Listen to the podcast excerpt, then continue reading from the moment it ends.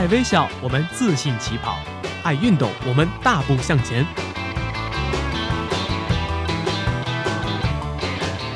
在这里，我们为梦想一起拼搏；在这里，我们为生活增添激情；在这里，我们用电波诠释体育，解说最实用的竞技技巧，报道最火热的体育赛事。每周精彩体坛盛况，我们与您一同分享。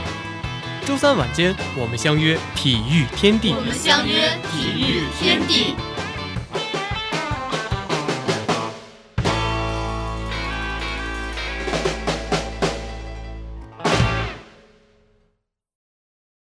有时候，体育可以这么玩。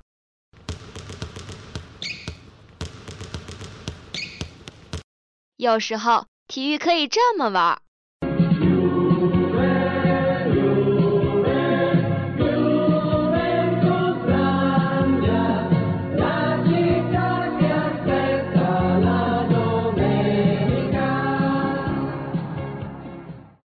或者可以这么玩。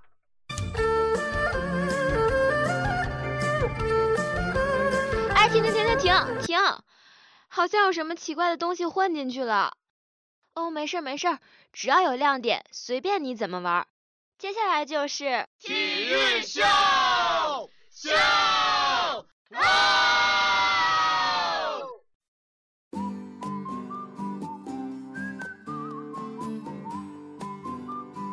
学妹啊，不是我说，你今天穿的这一身是什么啊？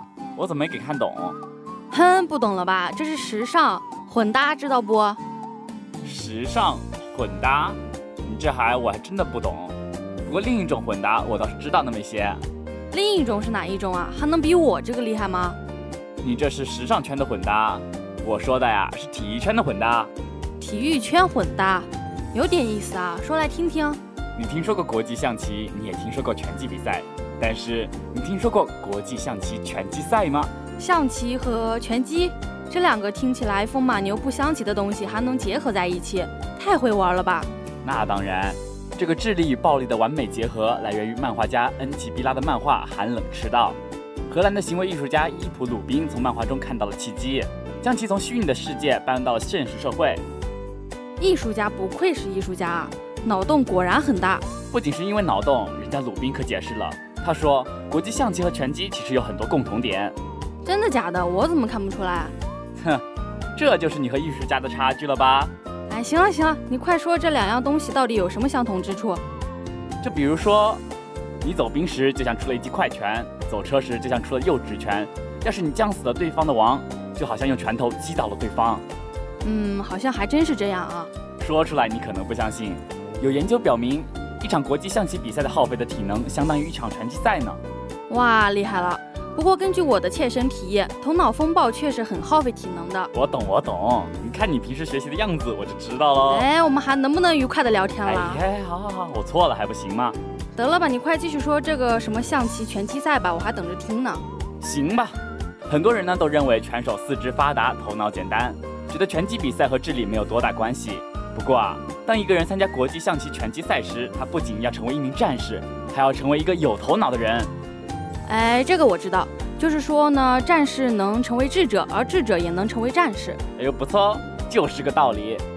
头脑与拳头穿梭于火爆与沉静之间，大概说的就是国际象棋拳击赛吧。讲真啊，我真心觉得这个比赛好酷啊！哎，你还不知道吗？我们的体育圈一向这么优秀的。话说，这个比赛还有另一个口号。叫做战斗在擂台上进行，战争在棋盘上进行。这么酷的吗？我喜欢。喜欢，了解一下。还用问吗？你快给我讲讲这个比赛是什么规则啊？规则倒是很简单，一场完整的国际象棋拳击赛呢，有六个回合的国际象棋赛和五个回合的拳击赛组成。第一回合呢，先进行三分钟的象棋比赛，第二回合再来三分钟的拳击对抗，就这样交替着进行。呃，是挺简单的。那这个比赛要怎么算输赢呢？这个啊也简单，只要有一方在棋盘上击败对手，或者在拳台上击倒对手，比赛就宣告结束。参赛者如果既没有在拳台上击倒对方，也没能在棋盘上获胜，那么裁判将通过拳击得分点数来宣判是谁获胜。呃，规则虽然是很简单，但是我觉得这个比赛啊真不简单。哦，元芳你怎么说？呃，你想啊，当一轮拳击赛刚结束，你正上气不接下气呢，却必须坐下来运用你的智慧去应对国际象棋。哎，可不是嘛！刚比完拳击，脑袋上挨了好几下打，紧接着下棋肯定很容易失误，一个简单的错误呢，就可能让你输掉比赛。李大钊同学，请你等一下，我的发言还没完呢。好，好，好，陈独秀同学，麻烦快一点好吗？莫急莫急，在这么奇葩的比赛里，要快速从竞技状态切换到思考状态，对于每一个参赛选手而言都绝非易事。因为有时候呢，你还没有输掉战斗，你的头脑就会先放弃比赛了。所以说，有个好的身体固然重要，但在比赛中坚持信念、保持冷静也必不可少。哎，对对对对，上气不接下气就算了，更让人抓狂的是肾上腺素。一些选手啊就表示，拳击会让人肾上腺素飙升，导致你的棋路呢比平时更具攻击性。但是这常常会让你满盘皆输啊。象棋、拳击二合一真的是很绅士、很暴力啊。感觉像是武侠小说里的场景呢，嗯，高手对决边打边下棋的那种。哎，你别说，还真有那么点儿。哎，学长啊，我前一阵子还听说什么，呃，足球高尔夫，这也是我们体育圈的潮流混搭吧？没错，足球高尔夫始于2008年，源于荷兰，是高尔夫球和足球这两项运动的混血儿，融合了足球的激情四射和高尔夫的高贵优雅，可以说是魅力十足啊。嗯，不过我好奇的是，足球高尔夫这要怎么玩呢？这项运动呢，通常在高尔夫球场进行。简单来说，就是用一记重踢来代替击杆。嗯，就是说你要在高尔夫球场上把足球踢进洞里呗。大概呢，就是你这个意思了。它的基本原理和高尔夫类似，只是玩家不必准备一大包又重又昂贵的球杆，而是用脚来踢球。当然，原来的球洞呢，也会被改造的适合足球大小。嗯，那球场和高尔夫一样有十八个球洞吗？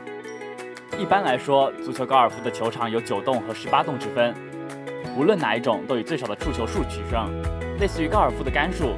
也就是说，玩家必须用最少的射门次数把足球踢进洞。嗯，我好像有点懂了。啊，对了，现在还有足球高尔夫世界杯呢。第一届足球高尔夫世界杯已经在匈牙利举行了。哇塞，原来足球高尔夫还有世界杯呢。对啊，在正式的比赛里呢，球手必须具备良好的脚法。想办法避开沙坑、树木、水洼和小山丘等障碍。他们需要结合踢球的力度和技巧，尽可能完成九洞或十八洞的进球呢。但是我觉得这个运动作为日常娱乐锻炼活动来说也是很不错的。我也这么觉得。足球的激情，高尔夫的沉稳，两者兼具，这真的是一个很不错的好项目。反正啊，我感觉这个运动还挺轻松有趣的，很适合大家一起玩。是啊，他们都说这是一项高雅与平民运动相结合，狂野又充满乐趣。不需要像高尔夫那样枯燥的训练和高昂的打球费用，又没有足球那么激烈的对抗，这项新兴运动适合更广的人群。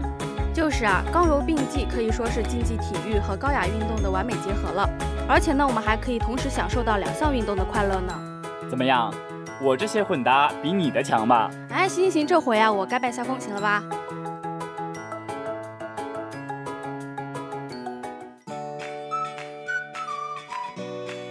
听你介绍了这么多了，看来我也应该说点啥了。怎么，你也有什么厉害的运动混血儿要给大家介绍吗？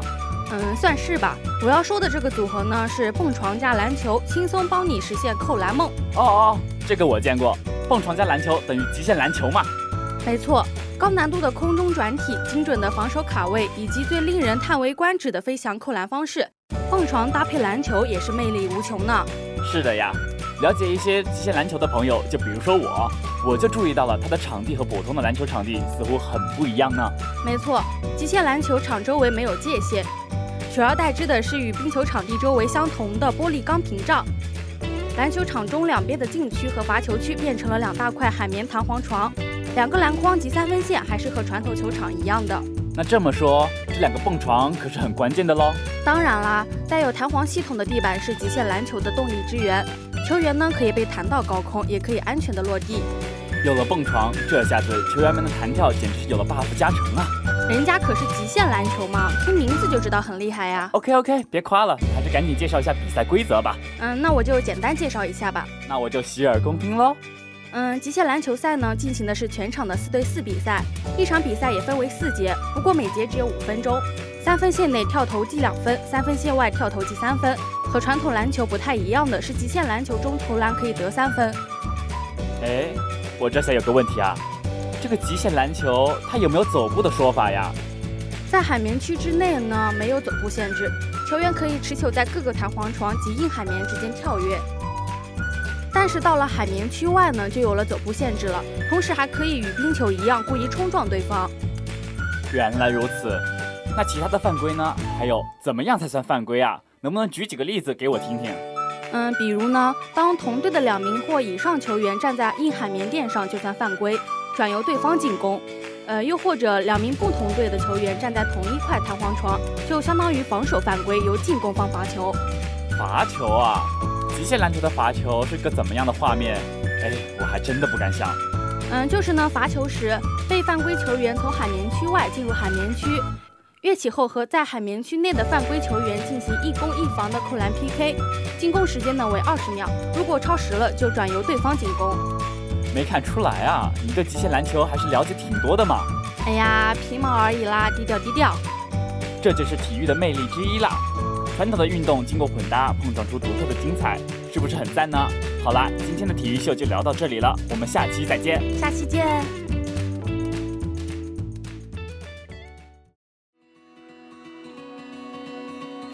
欢迎来到体育天地全新企划——体育小讲堂。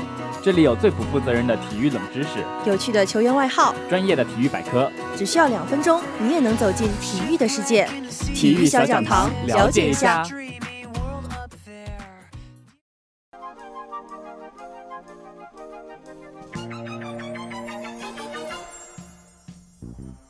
欢迎来到今天的体育小讲堂。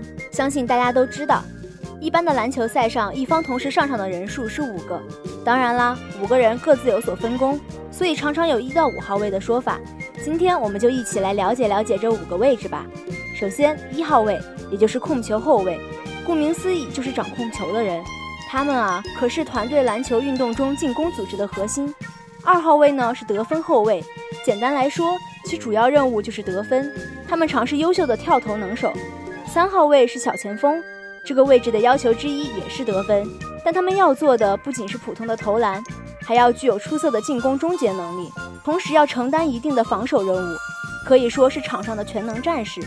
四号位是大前锋，其最主要、最基本的任务就是防守、篮板、盖帽、卡位等等。最后五号位呢是中锋。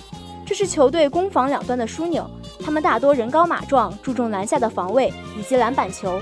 不过啊，球场上的位置是十分灵活的，一切以发挥最大战力为先决条件。作为一项团队运动，队友之间的默契配合可是取胜的关键哦。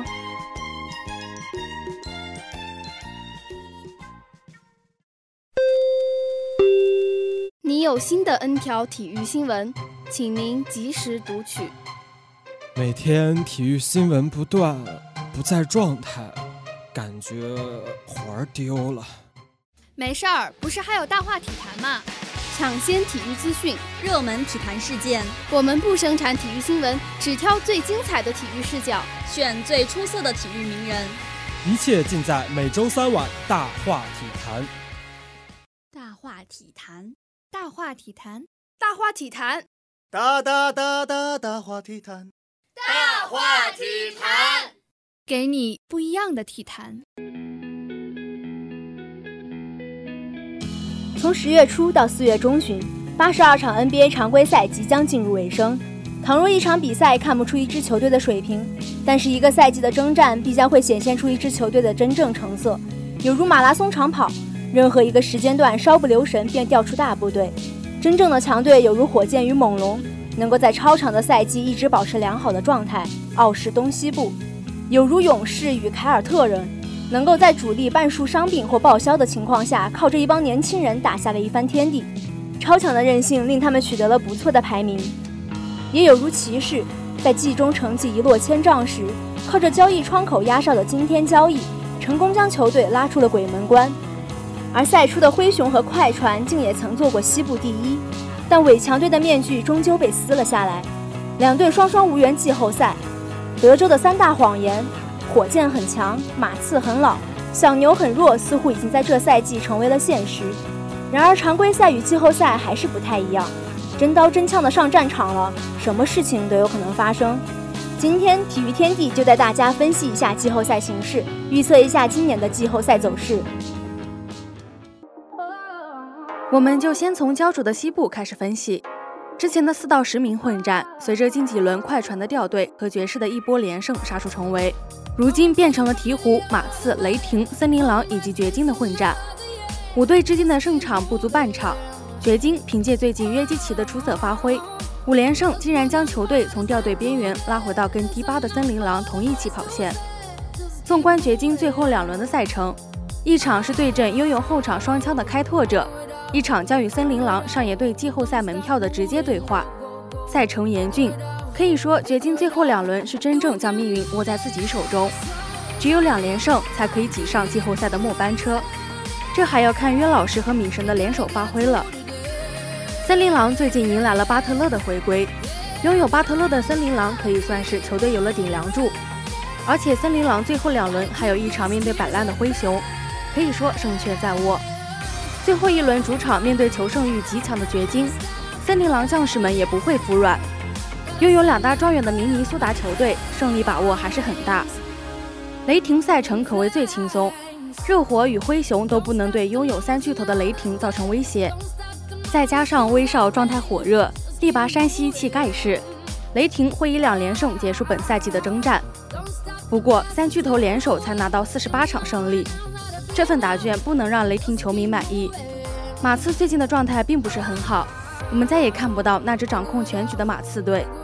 莱昂纳德的迟迟未归，让马刺这辆老爷车马力不足。不过这毕竟是波波维奇的球队，最后两轮迎战国王与鹈鹕，马刺需要在最后一场保持超强的竞技状态，才可为自己争取更好的常规赛排名。鹈鹕可以算是联盟里的一股清流了，在小球盛行的联盟。安东尼·戴维斯凭借自己过人的实力，迎来了自己生涯的首次四十六胜。最后两轮面对快船与马刺，赛程并不轻松，但浓眉哥和霍勒迪的联手，再加上朗多的掌舵，鹈鹕开启季后赛还是十分轻松的。其实爵士也只领先后面的队伍一个胜场，爵士最后两轮还要面对勇士与开拓者，这对爵士的位置产生了巨大的冲击。但奈何比赛还剩两轮。爵士对于后面的球队交手记录占优，因此只要再胜一场，爵士第四的位置还是可保的。因而，掘金会在这次大乱斗的比赛中掉队。大胆预测一下季后赛对阵：爵士将对阵雷霆，开拓者将对阵鹈鹕，而勇士则会挑战马刺，火箭将迎战森林狼。火箭常规赛横扫森林狼，且三场分差都达到了十八分。此番巴特勒虽回归，两队的差距还是不可忽视的。即使火箭马失前蹄，森林狼还是难以撼动本赛季火箭的霸主地位。预测火箭大比分淘汰森林狼。勇士对阵马刺，对双方来说都是不想看到的结果。只要库里回归，勇士还是联盟一流球队。马刺莱昂纳德归期未定，瘦死的骆驼比瘦死的马大，勇士还是会淘汰马刺进入第二轮的。开拓者对于鹈鹕，内线努尔基奇对于浓眉哥是不小的考验。外线的后场双枪利拉德、麦克科勒姆也令鹈鹕防守头疼。开拓者只要正常发挥，进第二轮还是十拿九稳的。雷霆和爵士双方实力不分伯仲，戈贝尔与亚当斯的内线肉搏是最大的看点。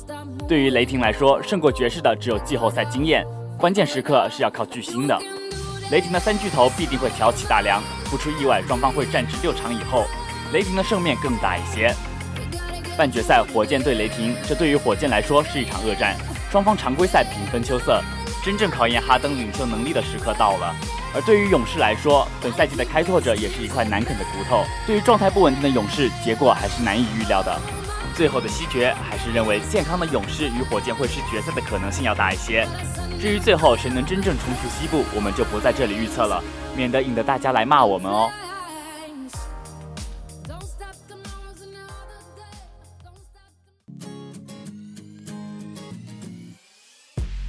相对于形势扑朔迷离的西部，东部的球队形势相对于明朗很多。进军季后赛的八支球队早早就没有悬念，排行一到五位也相对明朗。第一的猛龙和第二的凯尔特人已是板上钉钉。近来十四连胜的七十六人还要迎来老鹰的挑战，十五连胜是不可阻挡的趋势。骑士在只剩一场比赛的情况下，想要重夺第三也是难度巨大。而步行者在第五的位置上坐牢。追上前面的骑士也是登天难。其实后面的三支球队仔细分析一下，局势也是十分明朗。排在第六的雄鹿还有一场与七十六人的比赛，排在第七的热火将会迎战东部老大猛龙，排在第八的奇才还要挑战凯尔特人和魔术。因而全部比赛打完后，热火会跌到最后一位，而雄鹿将守住第六的位置，奇才将会升至第七。季后赛首轮，猛龙对阵热火，北境之王绝不手软，相信猛龙会横扫进入第二轮，而凯尔特人也将会轻取最近一直传出内讧的奇才。骑士对阵步行者，赛季前认为会摆烂的步行者，硬是被从雷霆链接回来的奥拉迪波和表现出色的小萨博尼斯拉进季后赛。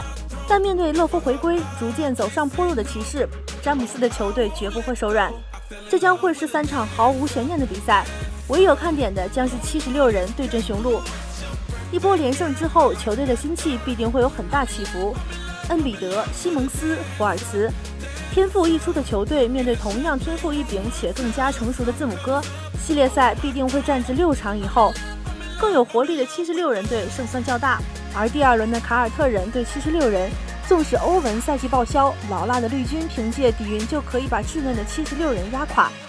而猛龙又在季后赛对阵了骑士，连续三年，前两年都被骑士横扫。然而今非昔比，如今的猛龙更加的成熟有体系，而如今的骑士则显得要羸弱一些。但是这个球风相克、宿命问题是一个难以解释的现象，还是认为骑士会战胜猛龙，只不过这次会更难一些，说不定双方会战至第七场决赛，绿军对阵骑士。同样的，我们为了不被球迷吐槽，就不做预测了。至于火箭、勇士、凯尔特人、骑士，哪两支球队会在总决赛中碰面？我相信每一位球迷心中都有自己的想法。无论是哪支球队夺得冠军，他们奉献出的精彩比赛才是对球迷们的最大回馈。好了，分析了这么多，大体上把季后赛的脉络顺了一遍。然而，小编也是根据经验之谈，球场上没有绝对，也没有完全。加入季后赛首轮出现黑八了，你可别惊讶，这就是 NBA 赛场上的魅力，精彩激烈却又充满变数。赛果往往颠覆球迷们的预测，大家不妨脑洞大一下，万一最后夺得总冠军的是谁也没想到的七十六人呢？究竟谁能在这场马拉松长跑中跑在最前面？